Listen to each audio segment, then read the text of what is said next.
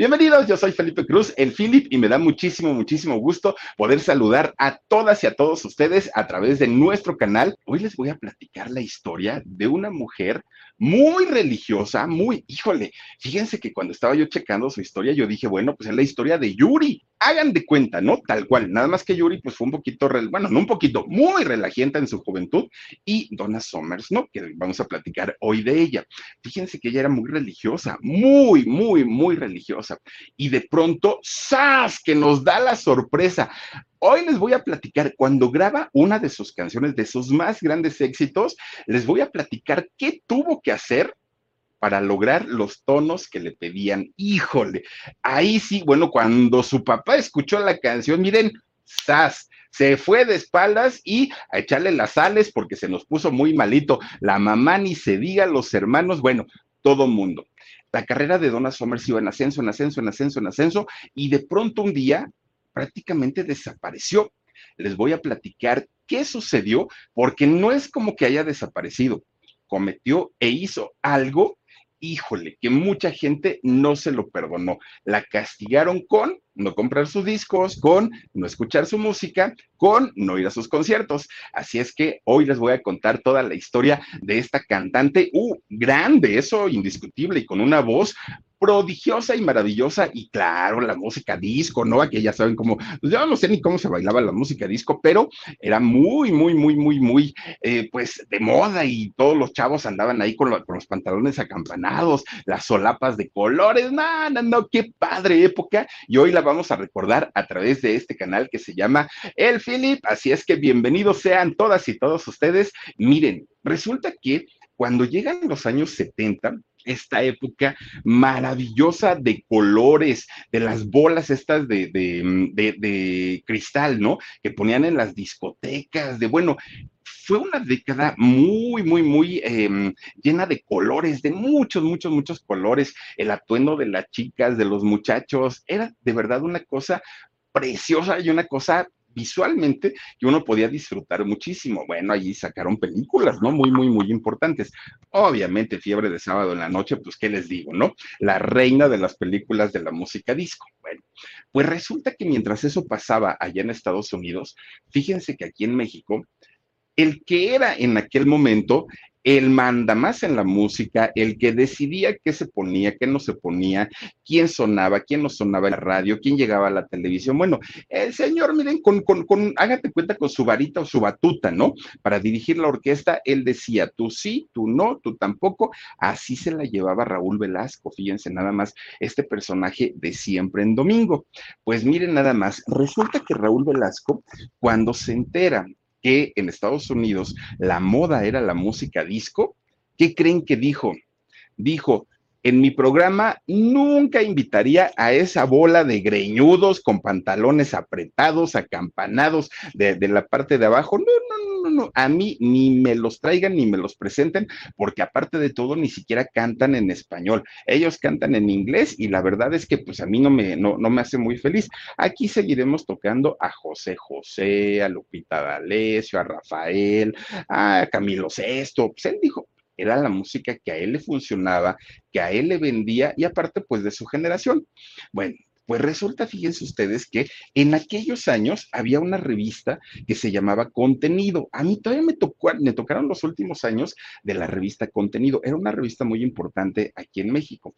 Fíjense que ellos publicaron un artículo en aquellos años 70 donde decían que la naquiza se, se, se, así le pusieron, la naquiza se travoltiza. Esto porque, miren, ahí está la revista Contenido. ¿Por qué, ¿Por qué se, se dijo esto? Pues porque empezó a sonar tanto la música disco aquí en México, que aún sin el apoyo de Televisa, sin el apoyo de Raúl Velasco, sin el apoyo de nada de, de, los medios aquí en México, llegó a colocarse como eh, música muy importante para los jóvenes de aquel momento. Y entonces empezaron a sonar las alertas porque decían, estos chamacos de aquí de México se nos van a descarrilar.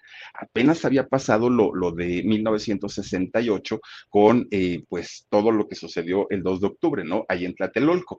Entonces no querían más gente revoltosa Y por más que hicieron el intento para que esta música no llegara a nuestro país, no, hombre, pues se puso de moda, pero lo que fue de moda en serio, miren, justamente ahorita que nos pone Omar la, imagen de fiebre de sábado por la noche, resulta que en aquel momento, tanto en el Palacio de Hierro, en la tienda de, departamental aquí en México, y Liverpool, que aparte pues, son tiendas que no son baratas, ¿no? Eh, aquí en México, pusieron a la venta el traje de John Travolta, aquel de las em, solapas, con los pantalones acampanados, bueno, todo el atuendo de John Travolta lo pusieron a la venta. En un fin de semana, tanto en Palacio como en Liverpool, se agotaron. Ya no había, porque todos los chavos de aquel momento querían vestirse a la moda y querían vestirse como lo hacían ellos, ¿no? En, aquel momento. Las muchachas, pues de la misma manera vestidos, eh, vestían, ¿no? De, esta manera acampanada, con los colores. Era era la moda finalmente, ¿no? Fíjense hasta dónde llegó que Raúl Velasco dijo, yo no voy a traer a esta bola de, de, de mugrosos. Pero ¿qué creen? Que don Emilio Azcárraga Milmo, nada más ni nada menos que su patrón, en el año 1979 eh, tuvo que entrarle a la moda de la música disco. Ya estaba en el final la música disco, pero finalmente dijo, bueno, pues yo también quiero una rebanada de pastel de todo lo que hacen en aquel momento allá en Estados Unidos. ¿Y qué hizo? Contrata a Fito Girón. ¿Ustedes se acuerdan de Fito, eh, Fito Girón? No, hombre, pues mire, ahora sí de esos conductores de antaño, ¿no? Lo contrata en aquel momento para conducir un programa que se llamaba Fiebre del 2. Obviamente pasaba por el canal de las estrellas. Y ahí fíjense que, si no estoy mal, pasaba los, los días sábados y empezaba a las 8 de la noche. Y este Fiebre del 2, bueno, pues se hizo muy, muy, muy popular, muy famoso, muy buen conductor, hasta eso, este Fito Girón, y ahí estuvo, con el coraje de Raúl Velasco, porque pues ella decía, él decía, no, yo no voy a traerlos nunca. Bueno, hasta un programa, miren nada más, ahí está, Fiebre del 2 con Fito Girón. Miren, más qué bueno que la encontraste, Omar, ahí lo tienen. Bueno, y todo esto sucedió, ¿por qué creen? Pues porque imagínense nada más, estaba de moda una Gloria Gaynor, ¿no? Y pues ya, o sea, hablamos de, una de las reinas. Sonaban fuerte el grupo ABBA, ¿no? Con, pues, con su música también, muy, muy, muy, pues, ad hoc, ¿no? Eh, Mamma Mía y todas esas canciones. Estaban los Bee Gees, nah, bueno, los Bee Gees musicalizaron la película de Fiebre de Sábado por la Noche y sonaba Donna Summers. Fíjense ustedes que cuando empieza a sonar Donna, pues obviamente para, para mucha gente decía, es que tiene una voz bonita, maravillosa y muy rítmica, además de todo. Bueno, todos ellos, todos estos artistas dejaron huella en la música, pero no solamente en Estados Unidos o en México, fue eh, en la música internacional, ¿no? Al día de hoy se recuerda esta etapa pues bastante, bastante bonito, con todos estos representantes dignos de la música disco. Bueno, Fíjense, ¿quién, ¿quién pasó a ser Donna Summers o quién era? Porque desafortunadamente pues ya no vive, ¿no? Ella murió y murió de una manera terrible que ya ahorita les voy a contar. Bueno, pues resulta que esta mujer, fíjense, compositora, cantante, actriz y pintora. Fíjense, nada más pintora, ¿eh?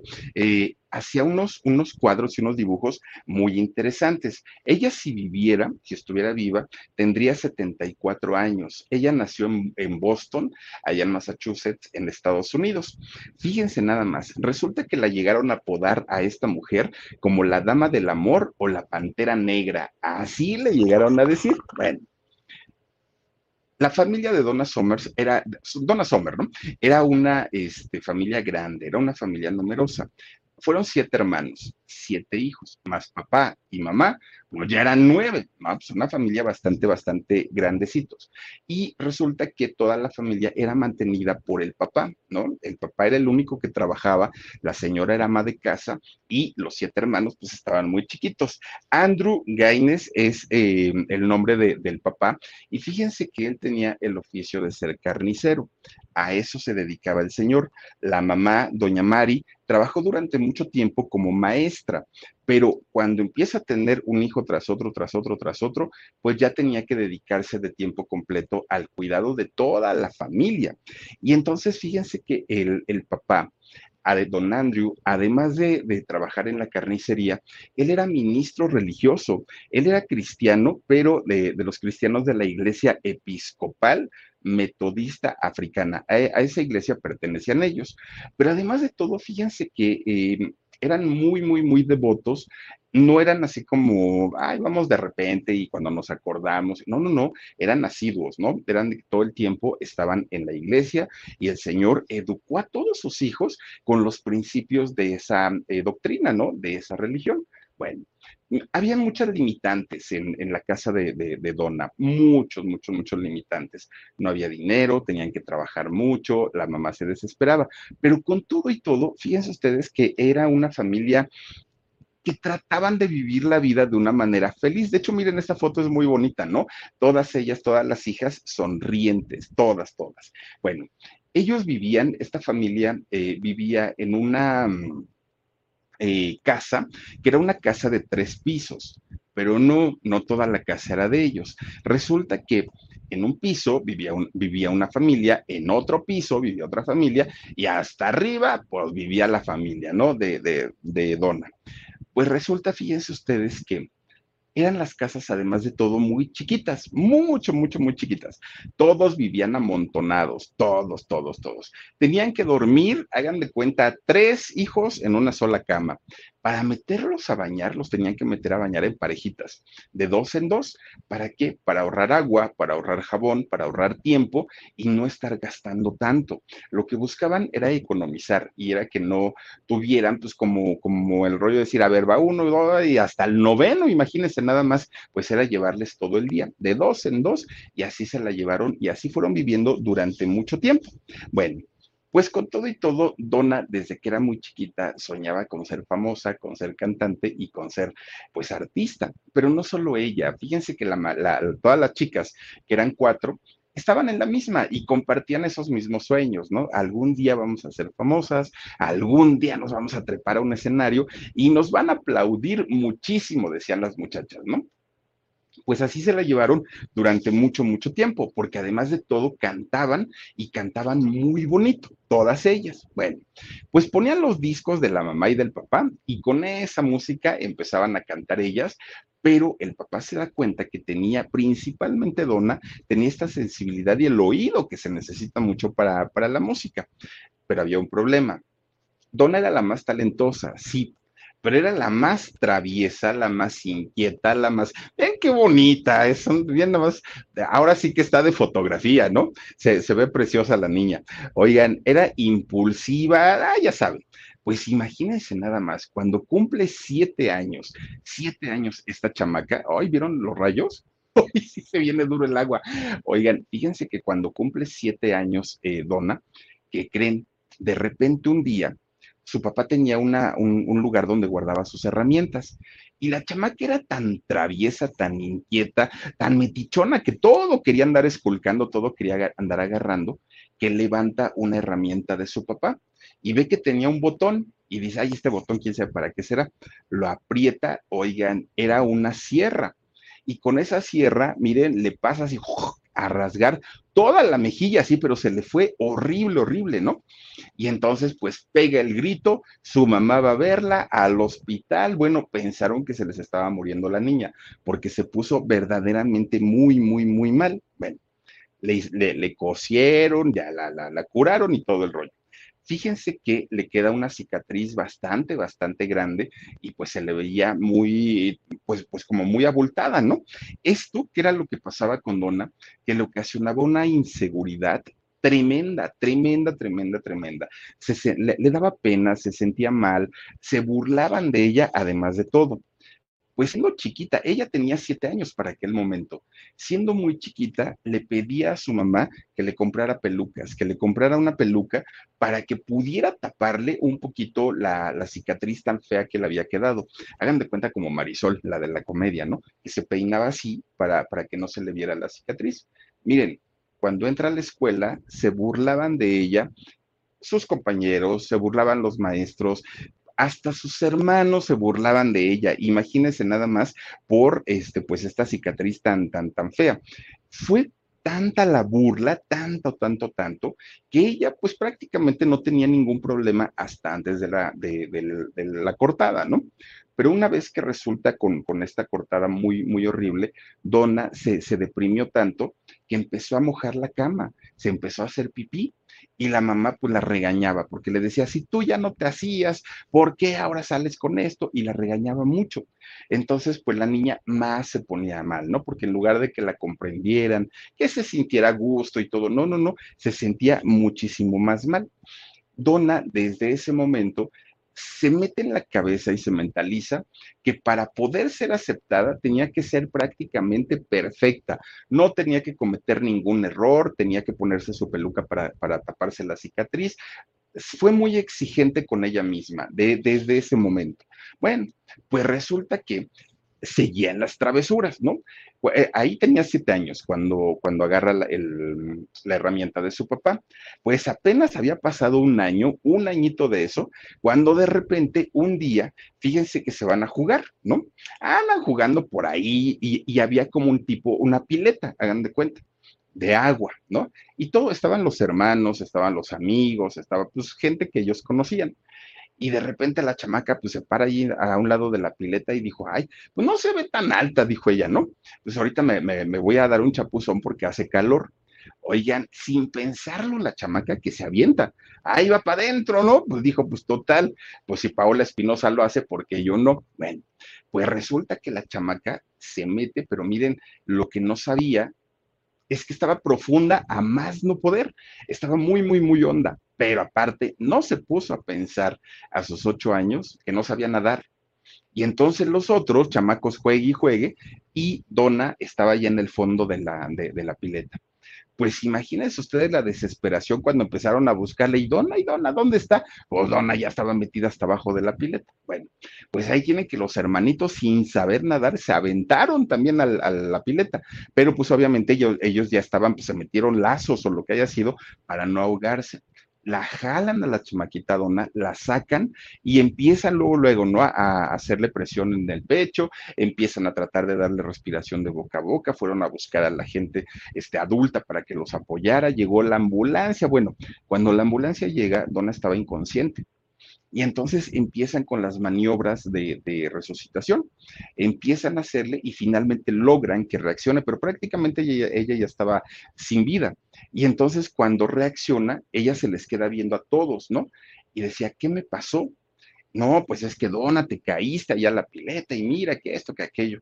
Y dijo ella, es que yo a donde estuve, dijo ella, yo, yo me fui y a donde estuve, Dios me dijo, ay, Omar, esa está re inventes. Este, y dijo, Dios me dijo que yo había venido al mundo con un propósito. Dios me dijo que yo había venido al mundo para ser escuchada por todo el mundo, que yo tenía que cantar y, y voy a cantar, dijo ella pues todo el mundo dijo, ahí esta mujer pues ya está como, como loca, ¿no? Pues ahora resulta que hasta Dios le habló. Bueno, pues finalmente dijeron, pues qué bueno que ya, que, no pasó a mayores, que la niña está bien, pues vamos a ver qué sucede. Bueno, pues total, va pasando el tiempo.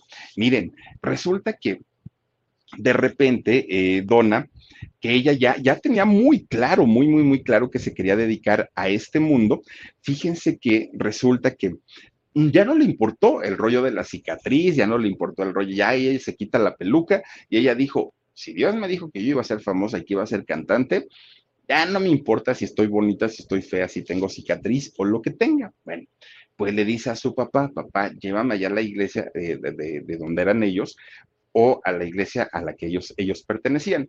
Y le dice, llévame a la iglesia, yo quiero cantar ahí en el coro. Y el papá le dice, no puedes, hija, porque ya hay eh, personas y el coro está lleno, no creo que te reciban ahorita, le dijeron.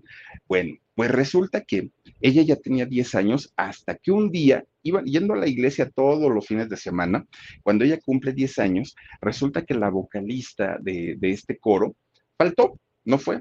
Y entonces el padre pues estaba buscando, o el ministro, ¿no? Estaba buscando pues a una, a una mujer que cantara pues justamente ahí en el coro pues Donna levanta la mano y dijeron, bueno, está bien, ¿no? Pues siempre ha pedido oportunidad, vamos a ver qué pasa.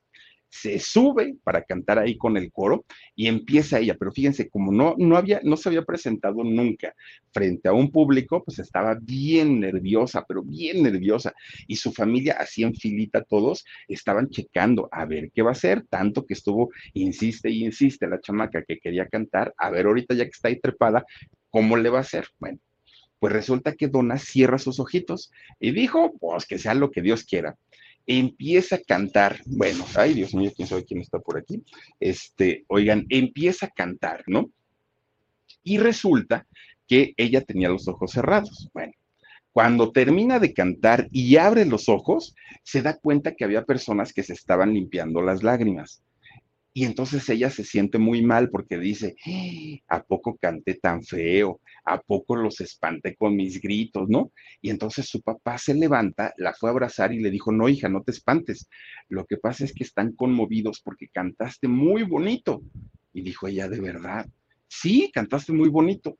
Bueno, fue la primera vez que Donna supo y entendió que tenía una voz privilegiada, que su voz realmente era una voz bastante, bastante eh, bonita, ¿no? Porque ella había pensado que había la gente le tenía lástima y por eso la habían aplaudido, pero su papá le dijo, no, no, no, no, no, ni se fijaron en tu cicatriz, lo, lo único que la gente vio pues fue la emoción de escucharte cantar alabanzas de una manera tan, tan, tan bonita. Bueno, pues finalmente, a partir de ahí, Donna empieza a meterse a los coros también de la, de la escuela, empieza a buscar cualquier oportunidad, pues obviamente que le, que le permitieran estar en un escenario, usar un micrófono y poder cantar. Bueno, pero miren, de repente, ahí ya tenía 10 años, pero de repente, pues llega la adolescencia. Y cuando llega la adolescencia, pues que se olvida del coro de la iglesia, se olvida de sus buenos propósitos, se olvida de cuando se cayó a la pileta y vio, vio a Dios. Ella dijo, no, pues ahora sí quiero tener novio, ahora sí quiero irme de fiestas, ahora sí quiero vivir una juventud como todas mis compañeritas, ¿no? Ya me porté muy bien cuando era chiquilla. Ahorita es el momento, pues, de darle eh, rienda suelta a mi vida. Bueno, pues resulta que estando en la escuela, se iba de pinta. Ya no entraba a la escuela. ¿Y saben por qué se iba de, pinta? Porque se iba a las fiestas o se iba a los conciertos. Y esto, pues, le provocaba problemas muy fuertes con su papá, con don Andrew, ¿no? Porque el señor, claro que la regañaba todo el tiempo. Le prohibieron salir. De hecho, fíjense ustedes que le cerraba a don Andrew la puerta con llave y Donna, pues se saltaba por la ventana, ¿no? Se, iba y se iba a las fiestas. Digo, estamos hablando pues, de los años que serían, pues es 40, 50, pues hace muchos años. Entonces, pues la seguridad era una, de una manera totalmente distinta y Donna se escapaba. Bueno, pues un día que se escapa en la noche, ¿no? Ya, y solita, imagínense ustedes. Y ella, pues siendo prácticamente adolescente va caminando, ¿no? En las calles los bares estaban abiertos, las cantinas estaban abiertas, pero pues la chamaca iba camino, camino y camino. De repente un día es, va pasando por un bar y escucha una música que le llamó mucho la atención y dijo, ay, este lugar pues se ha de poner re bueno, pues voy a meterme, ¿no? Pues ya total, si me cobran, pues me salgo. Y, y como no tomaba, pues era menor de edad, dijo, pues me voy a meter un rato a bailar y a ver, a cantar un ratito. Bueno, pues se mete, no, ella intenta meterse. Cuando iba para adentro, la detiene un hombre y le dice, ¿a dónde va, señorita? ¿Viene usted a, la prueba? Y dijo Donna, pues sí, pero no sabía ni de qué prueba, no sabía ni de nada, nada, nada. Pues resulta que para ese momento estaban haciendo una audición y era una audición porque estaban solicitando a una vocalista, a una mujer que cantara bonito para un grupo que se llamaba The Crow. Bueno, pues resulta que Donna pues, le dijeron, súbete y canta, ¿no? Agarra el micrófono y tú canta. Y ella dijo, pues sí, está bien. Empieza a sonar la música, empieza a cantar Donna y todos dijeron, no, pues ya para qué buscamos. Esta chamaca es la buena, ella es la que se va a quedar aquí como, como vocalista y pues adelante. Miren, empieza a trabajar con su grupo, ¿no? Donna, ahora ya como vocalista de este grupo, pero pues imagínense nada más, el papá estaba infartado porque el señor no quería que Donna se dedicara a eso porque no, no, no había terminado la escuela. Y decía el señor, a ver, Donna, ¿en qué momento vas a ensayar y en qué momento vas a ir a la escuela? El señor estaba infartado y dijo, pero por supuesto que no vas a, a pertenecer a ese grupo. Pues Donna estaba muy pensativa, ¿qué hago? ¿Le hago caso a mi papá? Le hago caso a, mi instinto, ¿no? De, de, cantar, o qué hago, y aparte estaba chiquilla. Bueno, otro día, ahí va caminando en la calle Dona, ¿no? Muy contentita, pero piense y piense qué voy a hacer con, con este problema de que mi papá no me deja ser artista. Pues resulta que va caminando cuando de repente escucha gritos. Y dijo, Don, ay, qué raro, ¿no? ¿Qué pasó? Ella siendo metichona, porque siempre andaba metiéndose en lo que no. Resulta que Donna se regresa para ver qué era lo que estaba pasando y resulta que un grupo de muchachos pues, de malandros estaban asaltando a una persona adulta, a una viejecita. Y entonces Donna empieza a gritar, ¿no? Empieza a pedir ayuda y estos malandros, pues obviamente cuando la ven, se espantan porque pues no sabían si Donna iba acompañada con alguien o no, dejan a la viejita en paz y se echan a correr, se llevan sus pertenencias y se echan a correr. Bueno, pues resulta que Donna va a asistir a la señora que la vio tirada en la calle y resulta que empieza pues a, golpearle, no señora, está usted bien, despiértese, mire que esto, que el otro, pidiendo ayuda, gritando. Resulta que la señora ya estaba sin vida. La señora había muerto y murió prácticamente del susto, porque imagínense ustedes ver a un grupo de malandros que llegaron a quitarle sus cosas. Bueno, pues resulta que la señora estaba ya sin vida. Y entonces Donna se quedó ahí en este lugar hasta que llegó la policía y poder ella explicar lo que había sucedido. Y resulta que la policía le dicen, mira niña, necesitas acompañarnos a la comandancia para que tú le expliques al juez todo lo que viste, eh, si recuerdas, para que nos hagas un retrato hablado de, los malandros estos que, provocaron que la, que la, señora muriera. Y este, pues no sé si le quieras hablar a tus papás. Bueno, llega la comandancia Dona y empieza a rendir su declaración. Hacen los retratos hablados y ¿qué creen? Gracias a esta declaración, pudieron eh, encontrar a, estos malandros y los meten a la cárcel. Pues hasta ahí dice uno, pues qué padre y qué bien, ¿no? Pero resulta que estos malandros tenían familia fuera de la cárcel, como, pues, como sucede habitualmente. Y resulta que a través de la familia de estos malandros empiezan a amenazar a Donna, a sus hermanos, a toda la familia. Bueno, ya los tenían asoleados. Donde los veamos, los vamos a matar. Y bueno, eran amenazas espantosas que, que, le empezaron a hacer. Pero principalmente a la que querían, pues ahora sí que terminar con su vida fue a Donna, porque decían, ella fue la que identificó a, a nuestros familiares y la vamos a desaparecer imagínense, o sea, como si la culpa hubiera sido de ella, pues si fueron los otros los que estuvieron ahí haciendo sus tonterías. Bueno, pues resulta que Donna, que ya estaba en esta agrupación de Crow, fíjense ustedes que toma la decisión de irse con su grupo a Nueva York. Dejan Boston y dicen, vámonos a Nueva York. Ahora sí el papá le da permiso, pero porque sabía que había amenazas y que la hija estaba en peligro. Entonces, como para decir, ay, ya, ya, ya que muera el problema, que se vaya a Nueva York y a ver qué sucede. Bueno, pues miren, se fueron a Nueva York prácticamente a trabajar en las noches, ¿no? Pues eran finalmente un grupo que, tocaba en bares, en, centros nocturnos. Entonces, eh, dormían de día toda la agrupación y en la noche se iban a, a buscar trabajo o a cantar, pero en el día pues, digamos en la tarde, Donna se levantaba y se iba para Broadway. Y ahí en Broadway empezaba a, pedir trabajo, ¿no? Pues obviamente diciendo, yo sé cantar, contrátenme para una comedia musical y lo voy a hacer muy bien pues siempre, siempre, siempre, siempre era rechazada. Y fíjense, con tremenda voz que tenía, no, no quedaba, ¿no? Y decía no, y no, y no, y no, y no, y no. Pues resulta que un día, fíjense ustedes que iba a, iban a poner ahí en Broadway una eh, comedia musical. La eh, obra esta es la de Hair, si no, si no estoy mal. Y resulta que le dicen a Donna, estás contratada.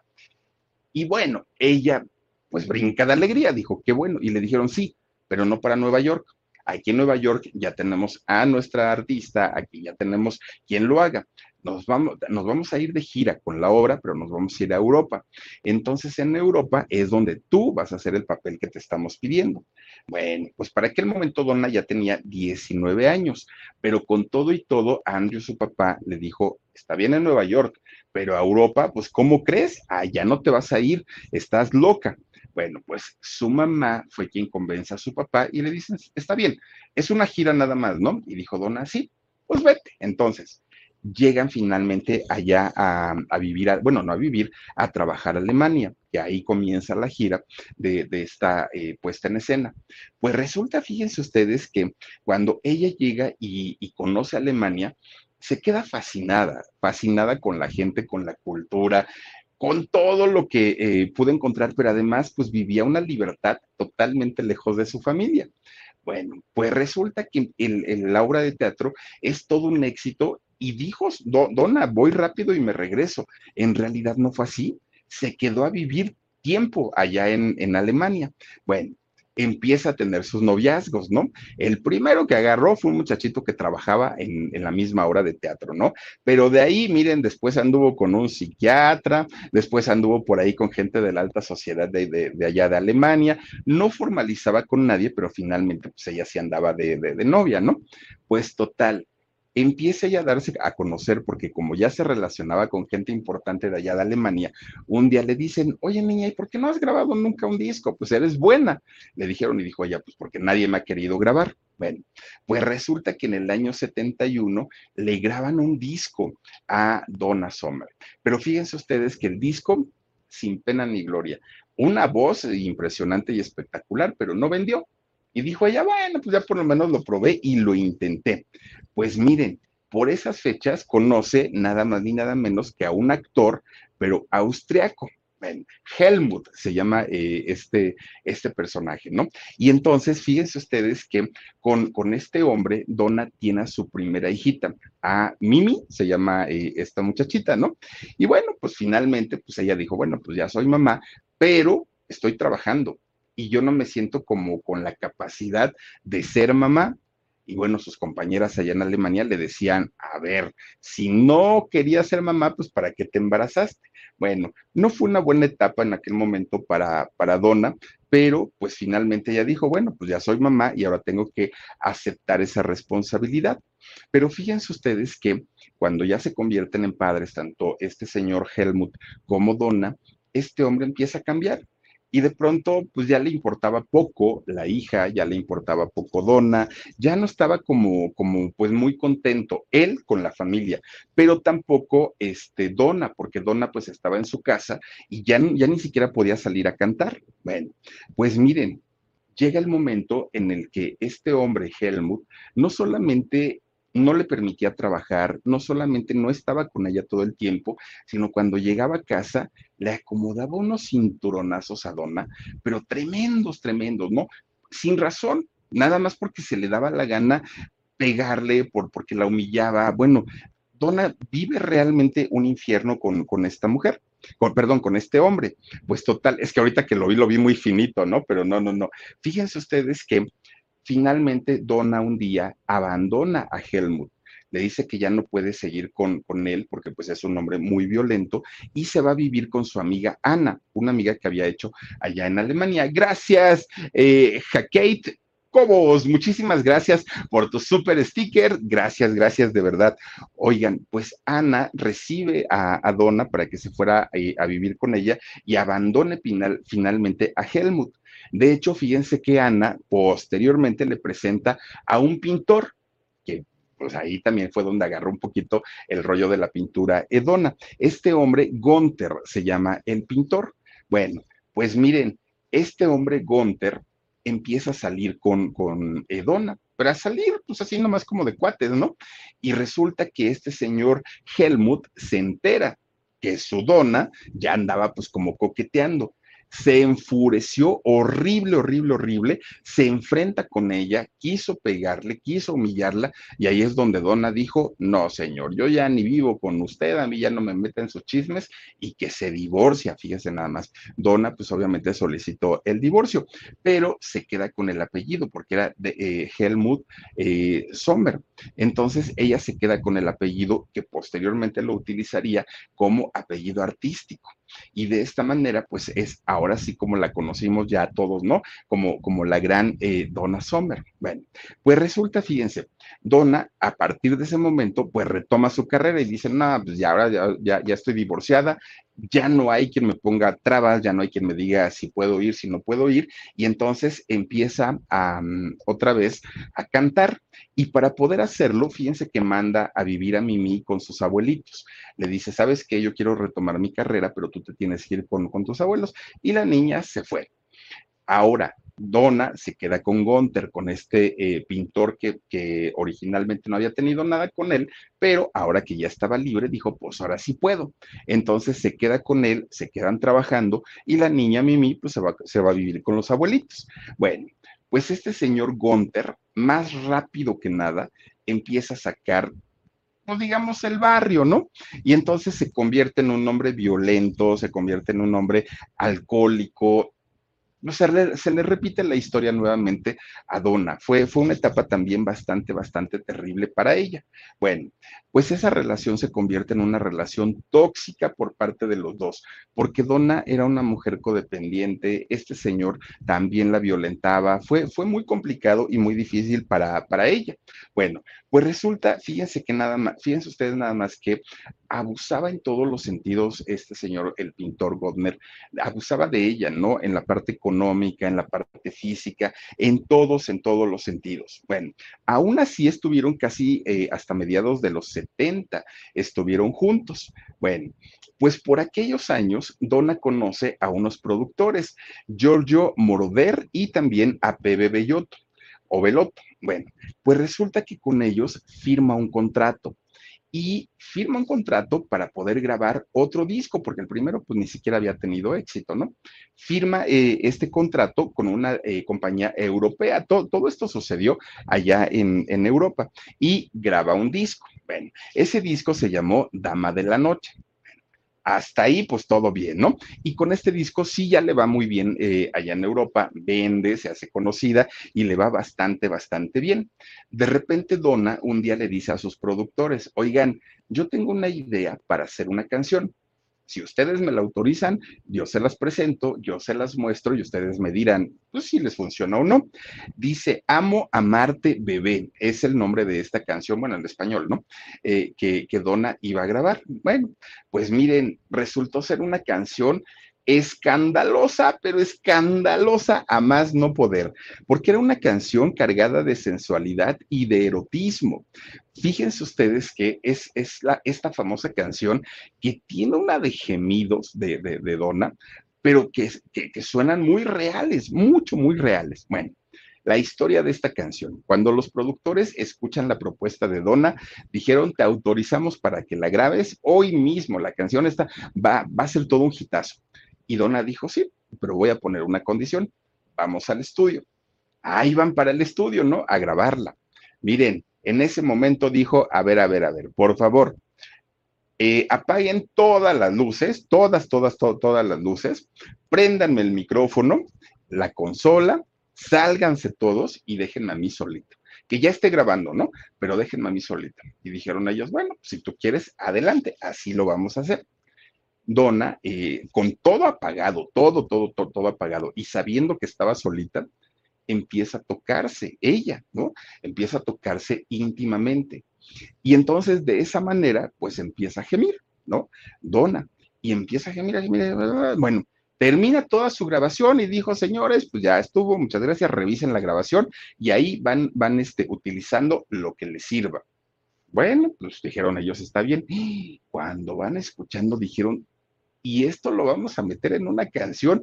No puede ser, pues miren, Donna empieza pues a, mostrarles y a, y a, decirles cuál había sido su idea original. Bueno, sale la canción, no les quiero platicar que todo el mundo se fue de espaldas, se infartaron porque dijeron, ¿cómo es posible? Bueno, imagínense todos los jadeos que había, que hay, de hecho, en esta canción, que la revista Rolling Stone, que, es una revista muy, muy, muy importante de música, dije, se dieron a la tarea de contar todos, todos, todos los gemidos de, Donna en esta canción Van, van, con un sexólogo y le preguntan, oye, ¿qué opinas de esto? ¿Es fingido? ¿Es real? ¿O qué sucedió? Y le dijeron, no, es totalmente real lo que aquí hay. De hecho, ya contabilizamos y hay un promedio de 23 orgasmos en esta canción. ¡Wow! Pues se quedaron impresionados. Bueno, la canción funciona, la gente la ponía en las, en las discos, bueno, sonaba, pero el papá y la mamá de Donna, no, bueno, ¿Cómo era posible que esa niña religiosa, que esa niña bien portada, que tenía pues estos eh, pues esta educación, ¿no? De, de, de, la religión, de pronto, pues imagínense nada más estuviera pues con estos gemidos a todo lo que da. Bueno, fíjense que a pesar de que la canción fue vetada en radio y en televisión, pues ni falta que les hacía, porque en las discotecas, bueno, las pedían prácticamente en todos lados. Bueno, pues resulta que cuando le preguntan a Donna, oye Donna, ¿y cómo? O sea, ¿Qué pensaste o en qué te inspiraste para poder hacer una locura de este tamaño? Y estamos hablando de los años 70, ¿no? Y Donna dijo, yo lo único que pensaba en ese momento es cómo la hubiera cantado Marilyn Monroe, ¿no? Pues imagínense una Marilyn que era pues, pues, el top en la sensualidad. Y ella dijo, yo, yo me pregunto cómo la hubiera cantado y por eso lo hice de esta manera. Bueno, pues miren, no importa, la canción vetada en, en los medios no sonaba, pero resulta que en las discotecas de aquel momento, bueno, era un verdadero éxito. Pues una de esas copias llega a las manos de Niel Bogart.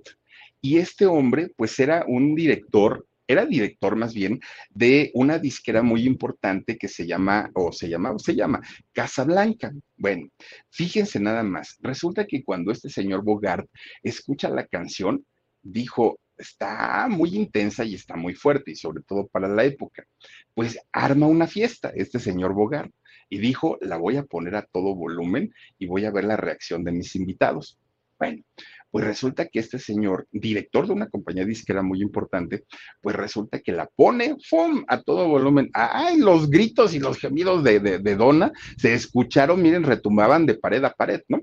Y la gente que estaban ahí, los invitados, que aparte ya estaban con sus alcoholitos, bueno, fascinados termina la canción y empezaron otra, otra, ¿no? Querían que la repitieran. Imagínense que Bogart se comunica con la disquera que grabó esta canción con, con Donna y le pide eh, les pide que le hagan una versión de 17 minutos, de, pues obviamente como un tipo loop, para poder presentarlo en, en las discotecas y de esta manera, pues apoyar un poquito la carrera de, de este, Donna. Imagínense ustedes, la, la, época disco, ¿no? Todo, todo, todo el mundo pues bailando con sus atuendos bien padres y de repente ponían esta canción y bueno, las chicas con esos atuendos bailando al ritmo de los gemidos de, de, de Donna Summers. Bueno, la familia estaba triste, estaba decepcionada porque no, no daban crédito a que su hija pues se hubiera atrevido a hacer algo tan, tan, tan descabellado, algo tan loco y algo tan fuerte, ¿no? Como pues era una niña religiosa y ahora pues ya andaba en los, en, en los gemidos indecentes. Bueno, pues miren, este no fue el único éxito de Donna. A partir de ahí, canción tras canción tras canción, bueno, llegaban al top 10 por lo menos, ¿no? Eran éxitos, éxitos, eh, estaba al nivel de todos los, los, los grandes artistas de, de, esta época, eran los infaltables, ¿no? Las canciones de Donna Summer, las canciones de, de los Bee Gees, las canciones de Gloria Gaynor, de todos ellos, eran las que nunca podían faltar en las fiestas y no solo de Estados Unidos, de todo el mundo pero había una comunidad que inmediatamente escuchó esta libertad sexual que estaba poniendo eh, pues de moda Donna Somers, que inmediatamente la adoptan como reina, que la adoptan como una referencia, que la adoptan como una diva, y es la comunidad LGBT.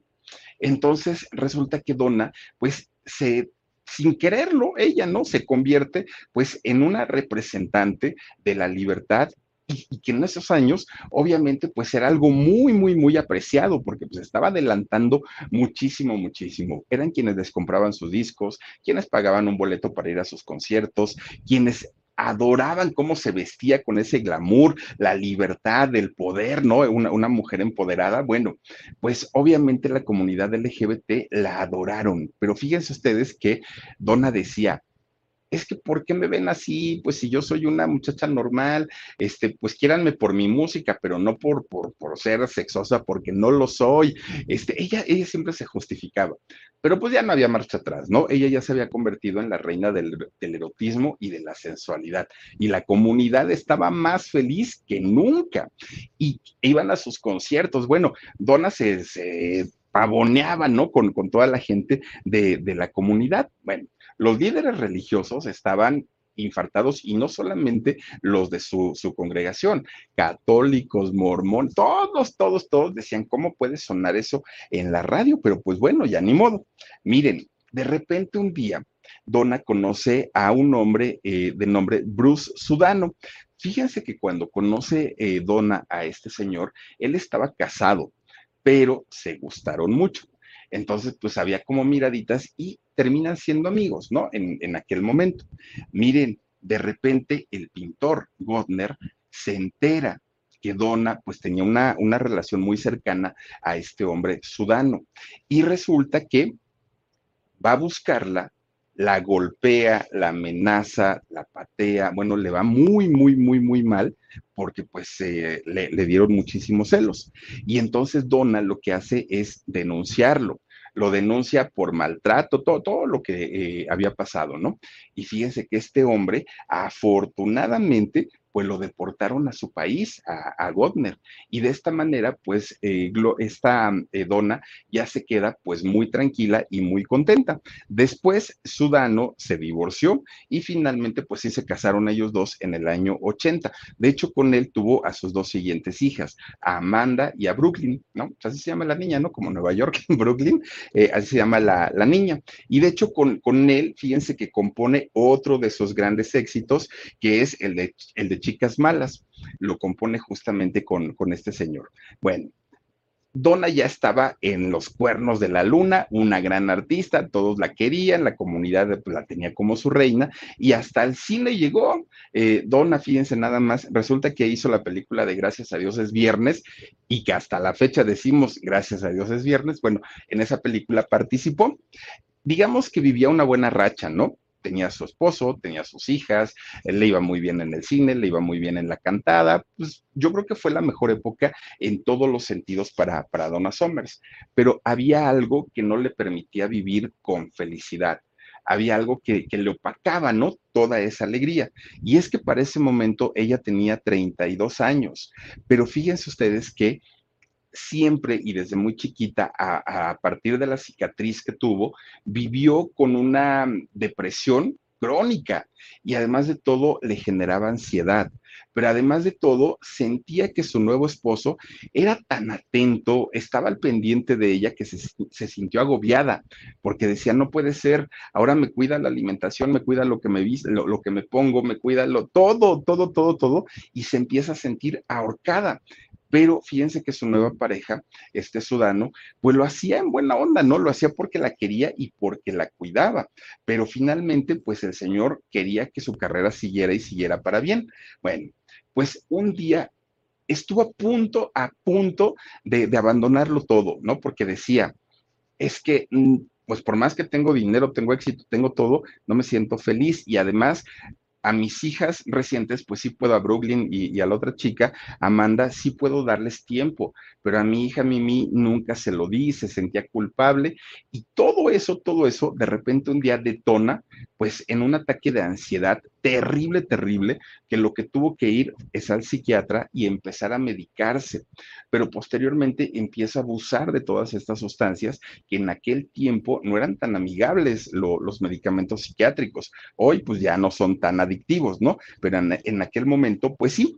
Entonces empieza a tomar tranquilizantes, somníferos, pero ni con eso se sentía bien. Fíjense que ella de hecho tenía que eh, constantemente ser internada por crisis nerviosas, llegaba al hospital y pues su vida era un desastre. En lo profesional, pues estaba éxito tras éxito, pero en su vida personal no le iba nada, nada bien. Y en ese momento la música disco ya estaba como de salida, ¿no? Ya iba así como, como para afuera. Y entonces Donna decía, yo quiero incursionar en otros géneros, que no me estanque yo en la música disco me gusta, lo hago bien, pero quiero otro tipo de géneros para que cuando esto pase de moda, pues yo pueda ya, pueda seguir, ¿no? Avanzando. Pero fíjense que eso no pudo ser posible, porque finalmente ella ya había estado encasillada en, en este género y eh, para este momento, que ya eran los inicios de los ochentas y que la música disco ya iba en bajada, pues Donna todavía intenta y saca un, nuevo disco, pero pues ya no le funciona, ¿no? Ya era otro tipo de, moda lo que había en aquel momento, la juventud que era para la que ella le, les cantaba, pues ya estaban creciendo, ya no estaban como, como a la espera de a ver qué hacía ella, y entonces su carrera empieza a descender cambia de disquera, cambia de equipo de producción, ella en un intento de revivir su carrera, pero todas las canciones que sacaba pues ya no tenían un impacto, ya no tenían éxito y vuelve a sacar otro disco, pero solamente para cumplir el contrato que tenía con su compañía disquera. Miren, ella saca posteriormente un sencillo que se llama eh, ella trabaja duro por el dinero. Y con este, con, con, este, fíjense que todavía alcanzó pues cierta popularidad, incluso la nominaron para un premio Grammy, hasta eso, ¿no? Con, con esa canción. Pero ya, la, o sea, era un, uno entre mil, ¿no? Ya no era como antes, que era éxito tras éxito tras éxito. Bueno, la caída de Donna en, en la cuestión profesional ya no la pudieron detener, ya era pues ir en, descenso prácticamente todo el tiempo. Cuando saca, pues digamos, en esa temporada su último disco, ya no llegó ni siquiera al disco de oro, ya pues su, carrera estaba prácticamente terminada. Y resulta que para aquellos años, que, que, eran pues ya los años 80, de pronto en Estados Unidos empieza pues este terror, ¿no? De la pandemia del SIDA. Y fíjense ustedes que pues la gente y sobre todo la gente de la comunidad empieza a asustarse terriblemente porque no se sabía qué era, pues como al principio del COVID, ¿no? No se sabía qué era, no se sabía cómo se controlaba, no se sabía cómo se podía evitar, es decir, pues era una enfermedad nueva. Lo que sí se sabía es que afectaba principalmente pues al grupo, o sí, mayormente al grupo de homosexuales. Entonces, de pronto un periódico publica una entrevista con, con Donna, en donde Donna, miren, dijo unas, unas cosas terribles, pero terribles, terribles, terribles. Ella comentó, son Adán y Eva, no Adán y Steve. He visto salir la malvada homosexualidad de ustedes. El SIDA es el resultado de sus pecados. No me malinterpreten, Dios los ama, pero no como son ahora. Eso salió publicado en, un periódico. Imagínense ustedes, la comunidad que en aquel momento estaba de por sí ya muy resentida por, por esta enfermedad, porque había una desinformación y una discriminación. Digo, si al día de hoy lo sigue habiendo, imagínense en los 80 cuando estaba saliendo esta, esta pandemia, obviamente, bueno, se tenía la, la, idea que si tomaba uno del mismo vaso con una persona que tenía el virus, pues ya nos infectábamos, que con un beso, que con tocar a la gente de las manos, la gente no quería acercarse a ellos. Y luego sale la diva, la reina, la máxima figura de la comunidad a dar estas declaraciones. Bueno, la comunidad la odió algo como lo de Mónica Naranjo, ¿no? Y pasó exactamente lo mismo. Eh, les iba a decir Mónica, no, no, no. Este, Donna sale a decir que ella nunca había eh, dicho esas declaraciones. Ella dijo, de hecho, yo estoy rodeada de homosexuales, ellos son los que me peinan, los que me arreglan, hagan de cuenta Yuri, ¿no? tal cual. De hecho, demanda al periódico que, publicó estas declaraciones, pero ya no se supo qué sucedió con aquella demanda. Lo que sí es que gran parte de la comunidad ya no la perdonó. Hubo algunos que sí siguieron yendo a sus conciertos, siguieron comprando sus discos, pero la gran mayoría ya no. Y fíjense ustedes que eh, estas declaraciones que Donna había hecho en aquel momento, o que por lo menos el periódico las publicó, y que el periódico dijo, yo no me iba a inventar una declaración tan fuerte, tan comprometedora, nada más porque se me dio la gana. Eh, si lo publicamos es porque ella lo dijo. Pues resulta, fíjense ustedes, que estas declaraciones coincidían con que Donna había cambiado de religión ya no estaba en la iglesia de sus papás y ahora se había convertido al cristianismo. Y fíjense que ni siquiera, pues ella, eh, perteneciendo al cristianismo, dejó de sufrir estos ataques de ansiedad, de estrés, eh, pues estas cuestiones, ni siquiera la, la depresión tenía que seguir yendo a los psicólogos, a los psiquiatras, pero ni siquiera con eso se sentía mejor. Fíjense ustedes que en, este, pues digamos ya en el ocaso de la carrera de, de, de, Donna, Summers, es cuando finalmente aquí en México, eh, pues se presentan este programa, ¿no? Que ya les decía yo de, este, ay, se me olvidó el nombre del programa, este, ¿cómo era? Disco de, de las estrellas o del 2 o algo así era, ¿no? Bueno, pues resulta, fíjense ustedes que Raúl Velasco, muy a su pesar, la tiene que invitar a siempre en domingo la trae para acá y Donna vino muchas, muchas, muchas veces eh, a presentarse México. Para aquel momento, aquí en México, Donna, bueno, era representada por muchísimas chicas travestis en los espectáculos de las, de, las discotecas, ¿no? Que había en aquel momento. Bueno, Donna, Donna Summers, de hecho, hizo una, una temporada en el Premier, oigan, el Premier, este centro de espectáculos que estaba en la Avenida San Jerónimo y que era muy bonito, muy elegante en la época en la que el Auditorio Nacional de la Ciudad de México estaba en reparación por lo, del terremoto, resulta que el premier, ahí se presentaban los grandes, sola, y era muy caro aparte, eran cena shows. Bueno, pues resulta que Donna estuvo eh, presentándose, haciendo una temporada ahí en el, en el premier, le fue muy bien y finalmente pues ella regresaba, ¿no? Allá en, eh, a Estados Unidos pero sus depresiones, sus ataques de ansiedad, todo lo que ella vivía, pues continuaba todavía en, aquel momento. Entonces lo que hizo fue retirarse. Ella dijo, pues mejor me voy, me pongo a pintar, porque pues a ella era algo que le gustaba. Oigan, sus obras fueron expuestas hasta Japón. Fíjense ustedes, ¿no? Ella como, como este, pintora expusieron sus obras hasta allá. Bueno, de repente un día vuelve, ¿no? Pero ya vuelve con, unos eh, temas que pues no eran finalmente a lo que estaba la gente acostumbrada, el ritmo que cantaba era el house, ya como que los intentos que ella hacía por recuperar su carrera ya no le funcionaban, ya sonaba totalmente distinto, mucha gente pues todavía recordaba las palabras que había dicho en los ochentas, en donde decía y, pues se le iba la yugular prácticamente a toda la comunidad y ella no, no, no lograba, ¿no? Conectar nuevamente con, la gente todavía en, llegaba a dar alguna presentación, aun cuando ya en aquel momento ella empezaba a sentirse muy mal de salud. Va finalmente al médico y el médico le da una noticia. Donna, tienes cáncer en tus pulmones.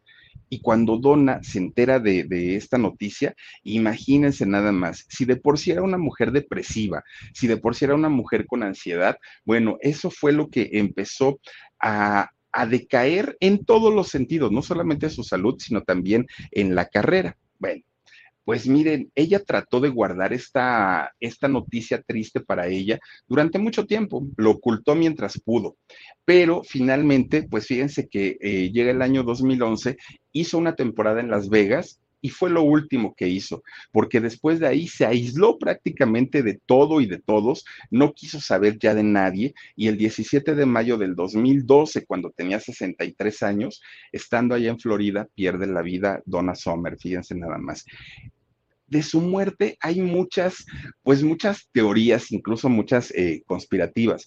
Fíjense que para el 2001, que, que, si no estoy mal, fue cuando ocurre el, eh, pues el atentado de las Torres Gemelas. Ella vivía justamente a unas cuadras de las Torres Gemelas. Entonces, cuando los aviones se impactan y sale toda esta nube de polvo, de gas, de todo lo que salió de, de, las torres, su casa se llenó de polvo, de como las de todos, ¿eh? de, de toda la gente que vivía ahí. Y ella dijo, ay, perdón, mis gallos. Y ella dijo en aquel momento que este humo que había respirado, el polvo y todas las sustancias, le habían provocado el cáncer en los pulmones. Pero después hubo gente que salió y que dijo, no, no, no, no, no, no fue eso. Lo que pasa que Donna selló sus ventanas con, con químicos para que no le entrara el polvo de, de todo eso y lo dejó ahí. Entonces ella estuvo respirando durante mucho tiempo estas sustancias tóxicas y por eso le dio el, cáncer en los pulmones. Pero había otras personas que afirmaban otra cosa y es que decían que las pinturas con las que ella hacía sus obras de arte eran tóxicas y que eso les había ocasionado este eh, cáncer de pulmón. Lo, lo cierto es que Donna cuando era joven fumó y fumó durante mucho tiempo. De hecho, el haber fumado fue lo que le quitó la vida a su mamá y a su hermana menor. Entonces, miren, sea lo que haya sido, pues finalmente lo cierto es que Donna padeció de una manera horrible, ¿no? Pues un cáncer, imagínense, en los pulmones hasta que finalmente pierde la vida, ¿no? Ahora, ¿Cuáles fueron los logros de Donna Summer? Fíjense ustedes que ella ganó cinco premios Grammys, que se dicen fácil, pero pues la verdad es que no lo son. 24 discos de oro y de platino ganó en Estados Unidos, 19 discos de plata en el Reino Unido. Vendió hasta el momento o ha vendido 100 millones de copias de todos sus discos.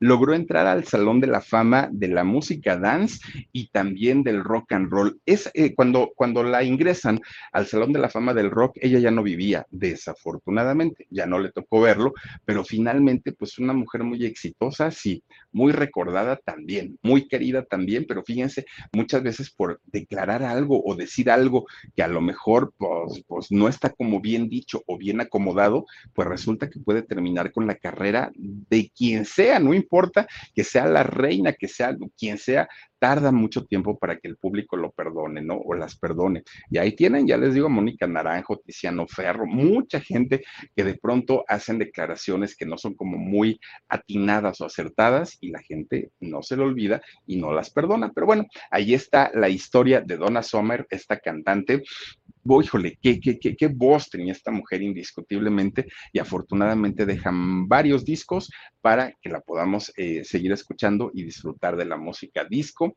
maravillosa de aquellos años. Cuídense mucho, descansen rico, nos vemos en un ratito. Adiós. Mañana tengo otra historia bien buena, ¿eh? Por favor, acompáñenos.